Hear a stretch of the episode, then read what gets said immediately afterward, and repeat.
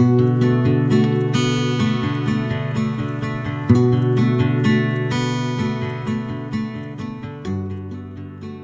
Wonderful Wizard of Oz, Volume 17 How the Balloon Was Launched, Chapter 5. I shall be glad to have your company, said Dorothy. Thank you, he answered. Now, if you will help me sew these silk together, we will begin to work on our balloon. So Dorothy took a needle and thread, and as fast as Oz cut the stripes of silk into proper shape, the girl sewed them neatly together.